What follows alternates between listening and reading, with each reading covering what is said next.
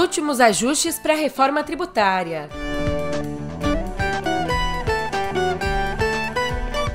E presidentes da Câmara e do Senado encostam no vespeiro da meta fiscal. Também por aqui as polêmicas envolvendo o Enem.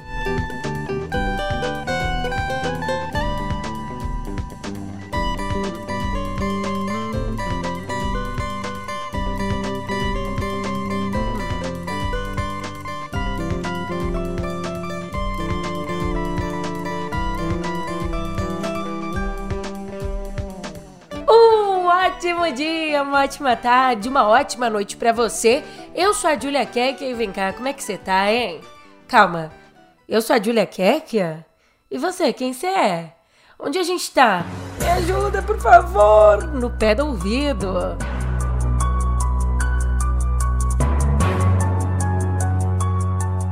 Fazer o que se de tempos em tempos nasce uma Fernanda Montenegro? Você viu só que atuação a minha? Tudo isso para te dizer que, na verdade, eu sei onde a gente está. A gente está numa semana decisiva para a reforma tributária. Mas as negociações e os últimos ajustes ainda estão acontecendo. E agora, nessa reta final, o próprio Lula, o próprio presidente Lula foi lá e entrou na articulação, se reunindo ontem com líderes de bancadas aliadas. Então, fazendo isso, ele antecipou o encontro que inicialmente ia acontecer amanhã. E não à toa essa antecipação e também o envolvimento dele. O governo ainda tem duas tarefas difíceis pela frente. 1. Um, impedir novas exceções no projeto, que já está todo esburacado, e também alinhar apoio maciço ao texto. Bem, o relator do texto no Senado, Eduardo Braga, do MDB, ele deve incluir no parecer um mecanismo de premiação para premiar estados e municípios que ampliarem a arrecadação ao longo do período de transição de 50 anos para esse novo sistema tributário. O objetivo disso é evitar o efeito carona. O efeito que permitiria manter o patamar de receitas bem parecido com o atual, independentemente do esforço para fiscalizar o cumprimento da nova legislação ou do próprio desempenho econômico. Portanto, segundo fontes, essa é uma das nove mudanças em negociação entre o relator e o governo. Outras alterações ainda podem envolver principalmente a prorrogação de benefícios fiscais aos polos automotivos do Nordeste e do Centro-Oeste, que, como está hoje, é restrito a veículos elétricos ou híbridos que utilizem etanol. No Senado, o presidente da casa, o Sir Rodrigo Pacheco, confirmou ontem que a votação do texto está adiantada, vai acontecer nessa semana na CCJ e também no plenário do Senado. Apreciado na CCJ e pronto na CCJ, nós então encaminharemos ao plenário. A pauta prevista para o plenário é na próxima quarta-feira, sem prejuízo, obviamente, reservarmos quinta-feira, caso seja necessário também é, prolongar ou prorrogar a apreciação é, da reforma tributária. E ele disse isso durante um evento que aconteceu em São Paulo, mas ele participou online, porque ele ficou em Brasília para angariar votos para a reforma. Então a estimativa do calendário é assim: que o texto seja apreciado na CCJ hoje, sendo votado em plenário amanhã, em primeiro turno, e na quinta-feira, em segundo turno. Há uma informação importante também sobre o projeto. O secretário extraordinário da reforma tributária do Ministério da Fazenda, o Bernard Api, afirmou ontem que calcula que a alíquota geral do IVA, o imposto sobre valor agregado, ele afirmou que a alíquota deve ficar entre 25,9% e 27,5%, meio ponto percentual acima do estimado antes dessas mudanças feitas no Senado. É importante dizer que sim, a gente está estimando um aumento de meio ponto percentual em função das mudanças feitas no Senado, mas é importante entender que o senador Eduardo Braga fez mudanças, algumas que têm o efeito oposto de ajudar a reduzir a alíquota padrão. E ele também indicou que pode haver pequenas variações para cima ou para baixo, a depender da regulamentação da reforma, que vai acontecer no ano que vem, caso o texto seja aprovado. Se vai ser aprovado ou não, a gente ainda vai ver, mas a reforma está mobilizando um pessoal da pesada.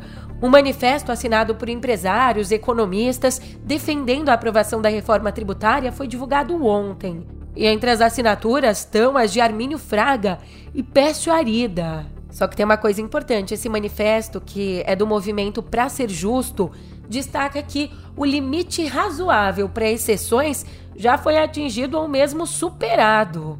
Mesmo dizendo isso, o texto reitera que, apesar das exceções, a reforma é a mudança que o país precisa para construir um sistema tributário que impulsione o desenvolvimento econômico e social. Mas, como você bem sabe, não é só a reforma tributária que está aí no centro do debate político-econômico, não.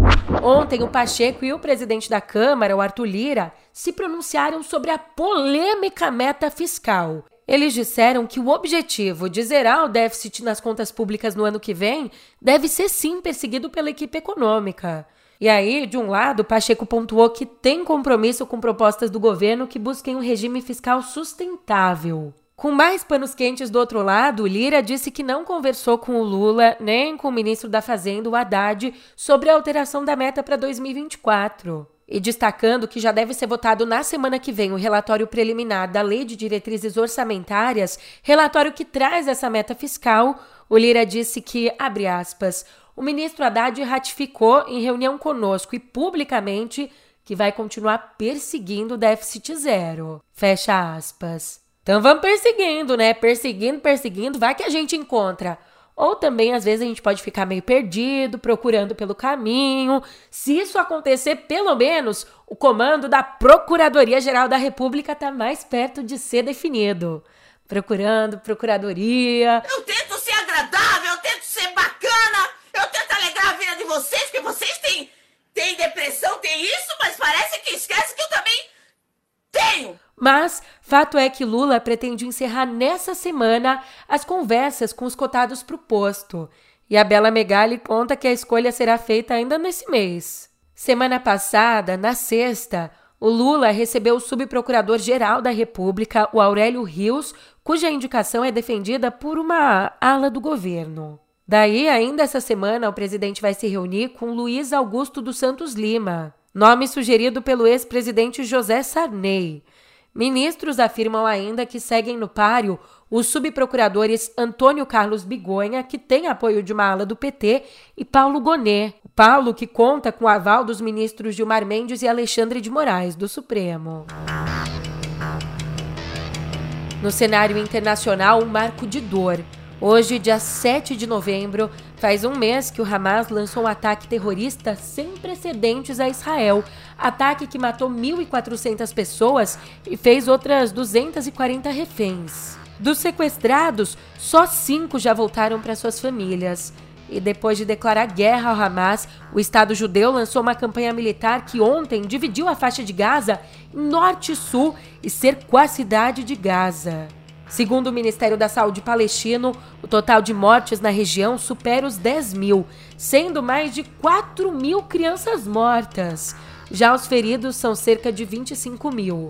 Diante disso, o secretário-geral da ONU, Antônio Guterres, afirmou que está se tornando uma cova de crianças e destacou ainda que essa catástrofe demanda um cessar-fogo humanitário ainda mais urgente. Já o nosso assessor para assuntos internacionais da Presidência da República, o Celso Amorim, disse ontem que o governo reforçou os contatos com autoridades de vários países para retirar os brasileiros que ainda estão em Gaza.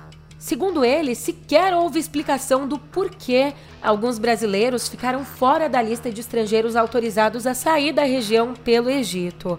Abrindo aqui aspas para o Celso Amorim, a situação está muito complexa, sem luz no fim do túnel. Não houve uma explicação para a não inclusão de brasileiros. Simplesmente foram dando prioridade a outros países. Fecha aspas. E na sexta, numa conversa pelo telefone com o chanceler Mauro Vieira, o israelense Eli Cohen garantiu que os brasileiros que estão em Gaza vão ser liberados para atravessar a fronteira até amanhã. Vamos ver.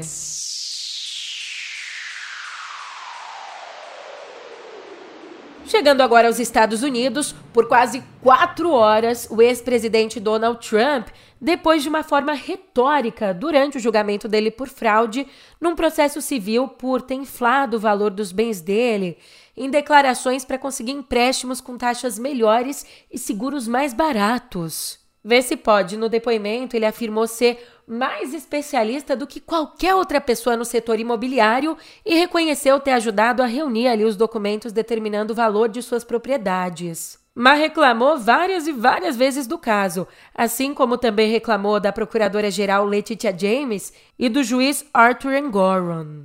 Trump falou, falou, disse que o caso não faz sentido porque os bancos estavam satisfeitos com os acordos fechados. E aqui, só para você ter uma ideia de quão lunático ele é, ele disse que, abre aspas, é uma interferência eleitoral porque você quer me manter nesse tribunal o dia todo. Trump disse isso. E aí, por várias vezes, o juiz tentou controlar o Trump, dizendo assim: esse não é um comício político. Vale dizer que o caso não tem relação com os quatro processos criminais que o ex-presidente enfrenta, é um outro.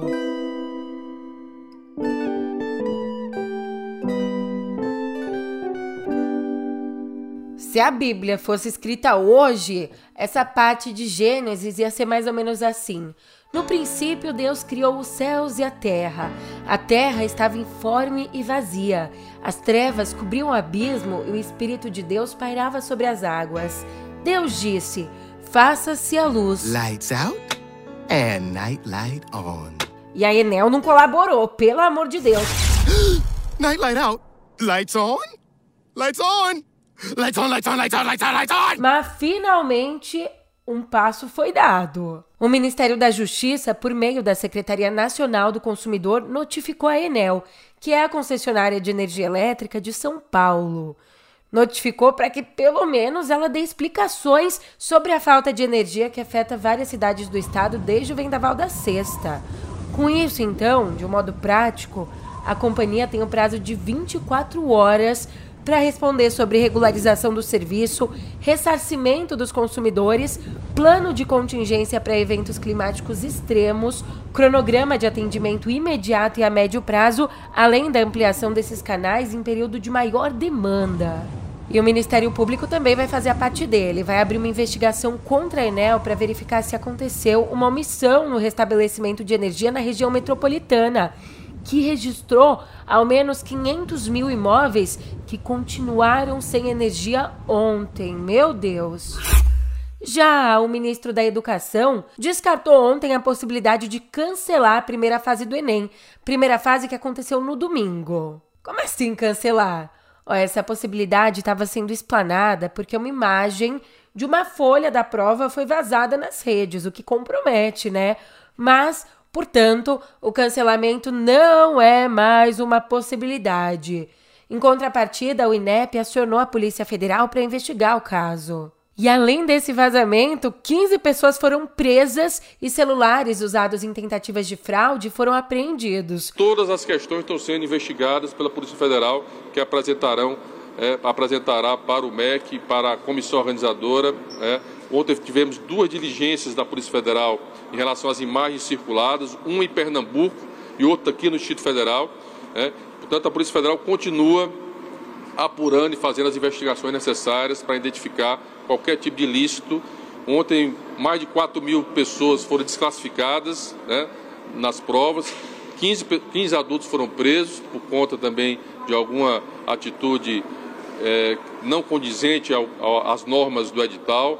Tanto, mas nós consideramos que foi um, um dia de positivo na realização da primeira etapa do Enem. Pessoal, não brinca em serviço, não. Enquanto isso, uma decisão importante da Justiça do Paraná envolvendo o mercado de ouro. A Justiça simplesmente determinou a suspensão das atividades de comércio de ouro da Fênix DTVM. Ela é uma revendedora que é autorizada pelo Banco Central. Só que as atividades foram interrompidas por suspeita de comercializar minério de garimpo ilegal. Como apontam as investigações da Polícia Federal, essa empresa teria comprado 3 bilhões e meio de reais em ouro no Pará desde 2021. E isso era possível porque cooperativas ligadas à companhia registravam esse material extraído ilegalmente ali na nota fiscal como se ele tivesse sido retirado de uma área autorizada. E a suspeita é grave. A suspeita é que o ouro seja extraído de áreas de preservação ou de terras indígenas, o que é terminantemente proibido.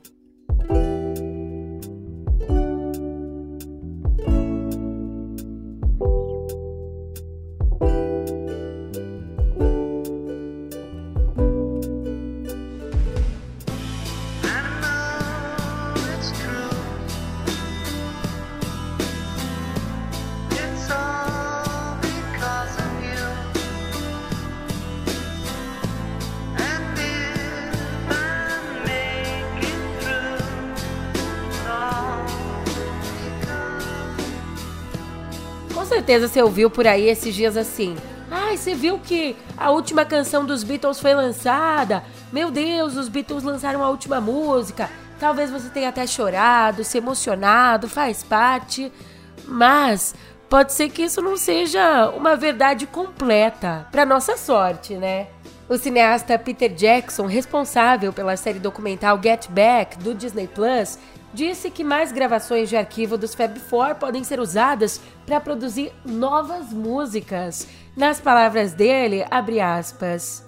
Nós podemos pegar uma das performances que usamos em Get Back, separar as contribuições de John e George e pedir que o Paul e o Ringo adicionem um refrão ou algumas harmonias. É totalmente concebível. Fecha aspas. E pior que é totalmente concebível mesmo, porque o processo com Now and Then, ele foi bem parecido. Essa música, por exemplo, era uma gravação caseira que foi feita por John Lennon nos anos 70 e aí essa gravação foi entregue a Paul McCartney pela Yoko Ono. Daí o Paul pegou, se juntou com George Harrison e o Ringo Starr e juntos eles acrescentaram os instrumentos em 95. Só que essa canção só foi finalizada mesmo esse ano com a ajuda de inteligência artificial para dar aquela aperfeiçoada no som, né?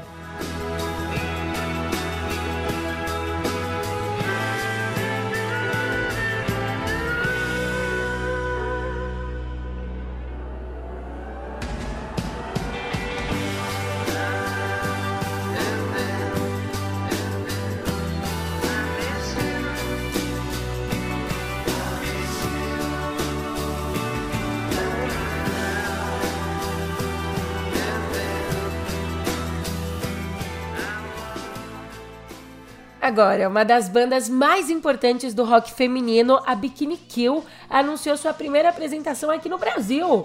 Já anota aí. Esse show vai acontecer no dia 5 de março do ano que vem, claro, na Áudio, que é uma casa noturna de São Paulo.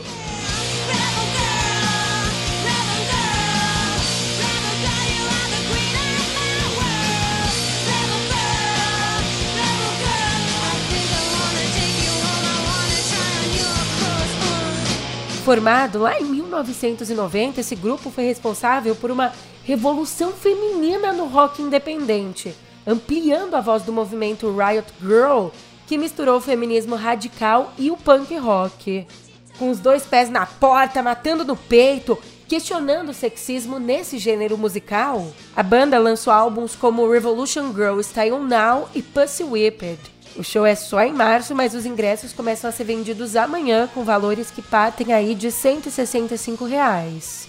Bem, se elas revolucionaram a cena musical, nas telonas, quem inovou foi a Marvel, criando todo um universo cinematográfico. Mas nesse momento, presente, enquanto você me escuta, a editora vai traçando caminhos diferentes. Ela anunciou a criação de um novo segmento para o universo cinematográfico, o Marvel Spotlight que vai contar com histórias mais independentes, menos conectadas às que envolvem os mais ou menos aí 40 filmes e séries da franquia. Como explicou o chefe de streaming do estúdio, Brad Winderbaum, essa novidade vai dar a oportunidade de trazer às telonas histórias mais sólidas e mais focadas em personagens. Então, que assim seja, a primeira produção do novo selo já tem nome, vai ser A Echo, uma série derivada de Gavião Arqueiro que vai estrear em janeiro com as participações de Charlie Cox como Demolidor e Vincent D'Onofrio como Rei do Crime. Mas falando em criação, me responde uma coisa: você já imaginou criar seu próprio game? Já pensou em dar vida a objetos inanimados a partir de alguns comandos, alguns mecanismos de programação? Se a resposta é sim, eu lhe informo que agora você está só a um vídeo no YouTube de distância para aprender isso e muito mais. É que o projeto Aprendizes Digital acaba de lançar as videoaulas de sua terceira edição, videoaulas que exploram o universo da tecnologia e das artes visuais. Nessa temporada aqui, quatro temáticas estão no ar: construção de autômato, desenvolvimento de jogos com Scratch, programação em Arduino e modelagem 3D. E sabe qual é o melhor de tudo isso? O acesso é totalmente gratuito pelo YouTube da Muda Cultural ou direto ali no site do projeto aprendizesdigital.com.br. aprendizesdigital.com.br. E para facilitar sua vida, eu também deixei o link na descrição do episódio. Só clicar e ser feliz.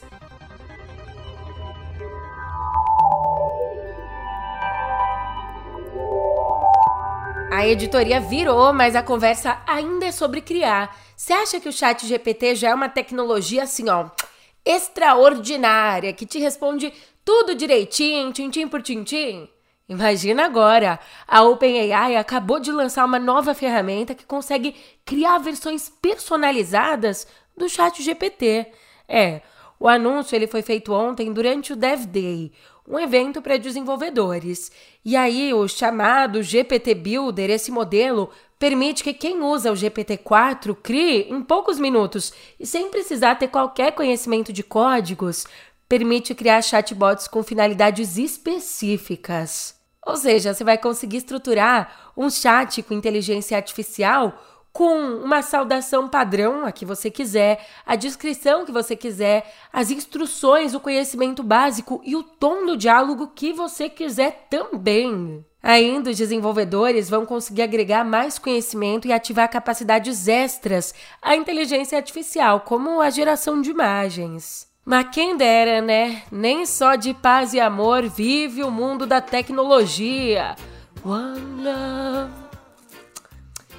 Começou ontem uma nova batalha jurídica entre o Google e a Epic Games, que é a criadora do jogo Fortnite. E esse processo é mais uma acusação contra o Google, que teria violado regras antitruste nos Estados Unidos. Isso segundo a acusação. Para ficar aqui mais palpável, mais imaginável, o que, que consta na ação, Nela, a Epic contesta as taxas que são cobradas pelo Google para assinatura e compras feitas na Play Store. E tem mais, a Epic também questiona o bloqueio do Fortnite ali da loja da Google por tentar contornar essas taxas. Como deu para perceber, essa briga judicial não é de hoje. Ela começou em 2020, quando a Epic lançou o Project Liberty, um plano para contornar as taxas e termos da loja de aplicativos da Apple e do Google. Só que a etapa da Apple já está superada porque, num primeiro momento, a dona do jogo Fortnite foi lá e processou a senhora maçã depois do jogo ter sido banido na App Store. Mas, em abril desse ano, a Justiça dos Estados Unidos determinou que as regras da App Store não violam as leis antitruste. Ou seja, não deu para a Epic. Então agora é a vez da Google enfrentá-la nos tribunais. Inclusive, o CEO do Google, Sundar Pichai, e o CEO da Epic, o Tim Sweeney, estão aí entre as possíveis testemunhas do caso. E eu tô aqui de testemunha de todas as notícias que acontecem no Brasil, no mundo. Tô de zóio pra te entregar tudo fresquinho, fresquinho todos os dias. Como eu fiz ontem e como eu vou fazer amanhã. Por isso eu vou a descansar. Mas a gente se vê por aqui, eu tô sempre te esperando. Até lá!